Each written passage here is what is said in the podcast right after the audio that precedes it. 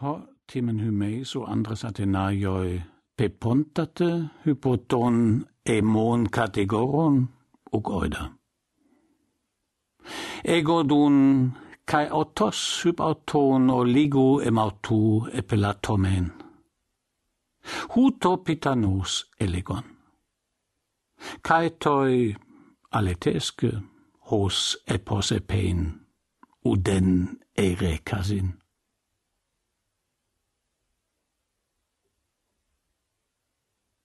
Ich weiß nicht, ihr Männer von Athen, was meine Ankläger auf euch für einen Eindruck gemacht haben. Ich aber bin beinahe durch sie über mich selbst irre gemacht worden. So künstlich und schön haben sie gesprochen, ob sie gleich, so zu reden, nicht ein wahres Wort gesagt haben. Eins habe ich von dem vielen, darin sie euch fälschlich berichtet haben, sonderlich und am meisten bewundern müssen, dass nämlich dass sie euch heißen, auf eurer Hut sein, um nicht von mir als einem gewaltigen Redner hintergangen zu werden. So etwas sagen zu dürfen, da sie doch auf der Stelle von mir durch die Tat werden widerlegt werden, denn ich bin, wie ihr sehen sollet, auf keine Weise ein gewaltiger Redner, das scheint mir ihre unverschämteste Unverschämtheit zu sein. Sie möchten denn etwa denjenigen einen gewaltigen Redner nennen, der die Wahrheit sagt. Wenn Sie das meinen, so muss ich selbst sagen, dass ich ein Redner bin, nur nicht nach Ihrem Sinn. Sie also, wie gesagt, haben nichts Wahres gesagt. Mich aber sollt ihr in allen Stücken und auf alle Weise die Wahrheit sagen hören. Aber beim Jupiter, ihr Männer von Athen, nicht in zierlicher und geblümter Rede, wie Sie sprechen, sondern gerade hin und wie mir die Worte in den Mund kommen. Recht soll das, hoff ich, sein, was ich sage, und mehr erwarte keiner unter euch von mir.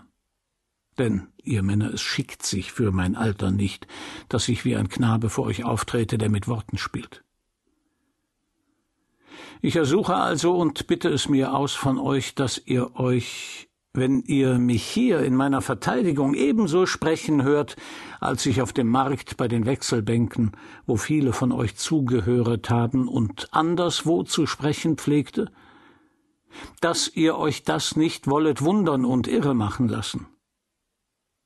Denn ihr könnt mir glauben, ob ich gleich über siebzig Jahre alt bin, so tret ich doch itzo zum ersten Mal vor Gericht auf.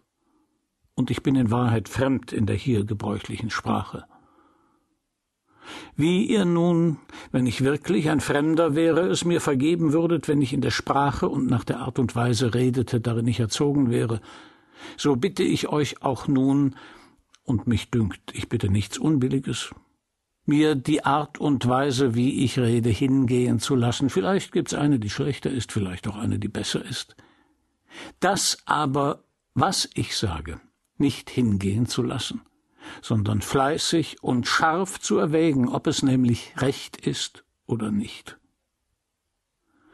Denn gerade darin besteht die Pflicht des Richters, so wie die Parteien die ihrige getan haben, wenn sie die Wahrheit sagen.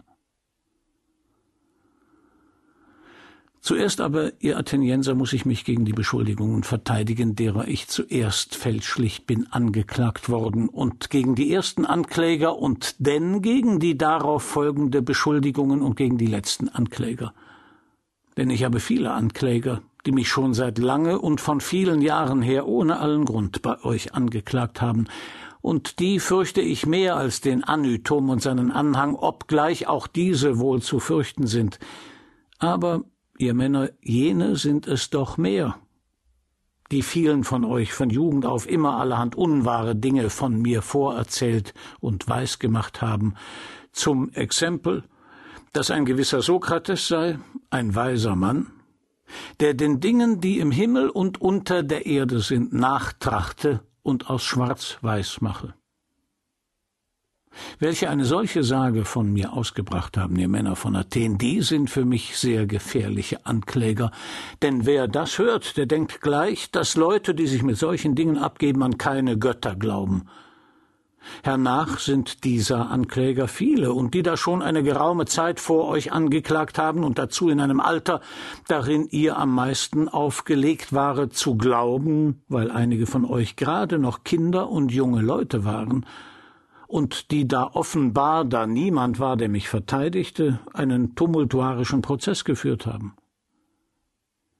Das Allerschlimmste aber ist, dass ich ihre Namen nicht weiß und angeben kann, wenn nicht etwa einer davon ein Komödienschreiber ist. Wie viele also ihrer aus Neid und Verleumdung euch überredet haben und alle, die von andern überredet, wieder andere überredet haben, diese alle sind gar ungelegene und unbequeme Widersacher, denn ich kann nicht einen von ihnen hier stellen, um ihn zu widerlegen, sondern ich bin genötigt zu verteidigen, wo niemand ist, der angreift, und anzugreifen, wo niemand ist, der sich verteidigt. Ihr seht denn also selbst, dass, wie ich sage, meine Ankläger von zweierlei Art sind. Einige, die mich itzo angeklagt, und andere, welche es, wie gesagt, schon lange getan haben. Und ihr werdet natürlich finden, dass ich mich zuerst gegen diese verteidige, denn sie haben mich bei euch am ersten angeklagt und viel ärger als die letzten.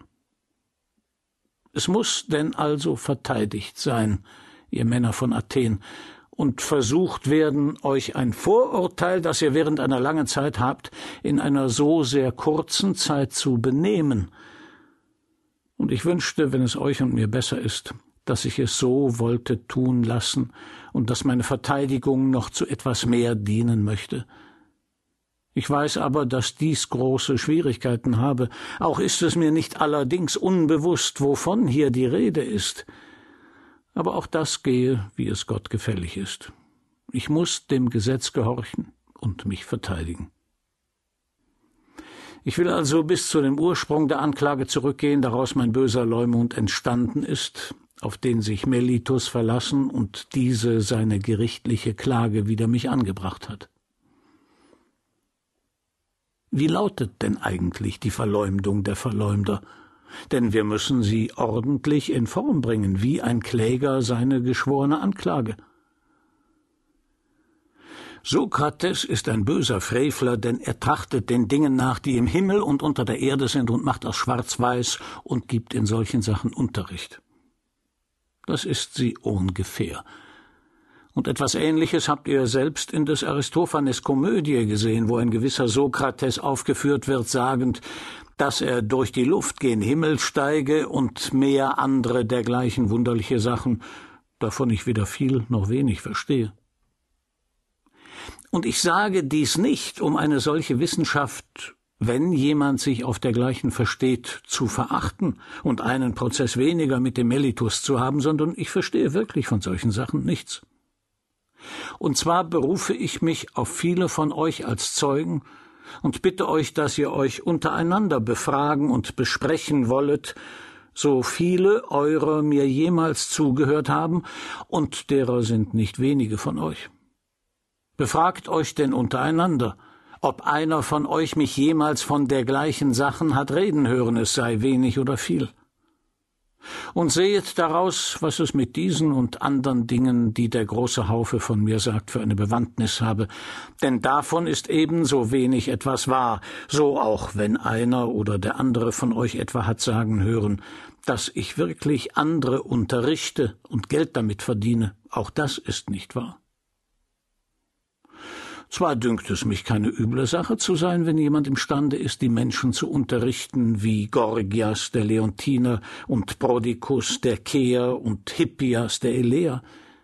Denn ein jeder von diesen ist imstande, in jeder Stadt, dahin sie kommen, von den jungen Leuten, die doch den Umgang ihrer eigenen Mitbürger umsonst haben können, welche sie wollen, zu bewegen, dass sie diesen Umgang aufgeben und sich an sie halten und dafür bezahlen und noch Dank obendrein wissen.